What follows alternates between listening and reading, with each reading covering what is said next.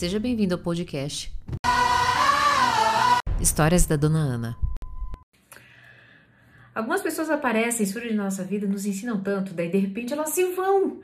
E daí dói muito, a gente vira para Deus e fala: Poxa vida, Deus, agora que eu me apeguei, como isso dói? Esse foi um comentário de um seguidor e ele falou: Faça um vídeo sobre isso, né? Porque para mim isso é tão difícil de entender.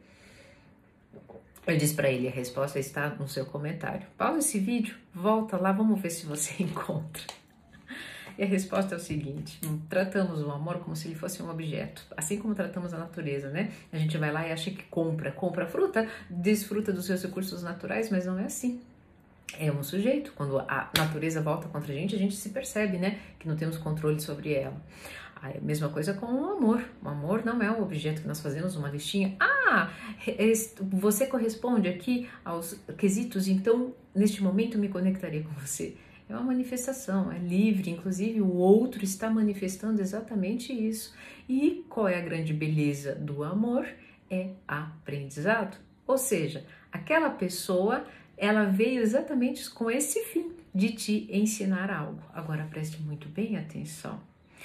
Você em algum momento nem percebeu, mas pode ter sido instrumento e passou na vida da pessoa e fez exatamente isso, né? Ensinou algo a ela e depois percebeu que não estava mais em conexão, precisava aprender outras coisas e também se foi.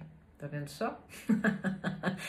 Eu espero que tenha contribuído com a sua vida. Se esse vídeo fez sentido para você, coloca aqui um hashtag eu acolho, já que acolhendo, entendendo que o amor é livre.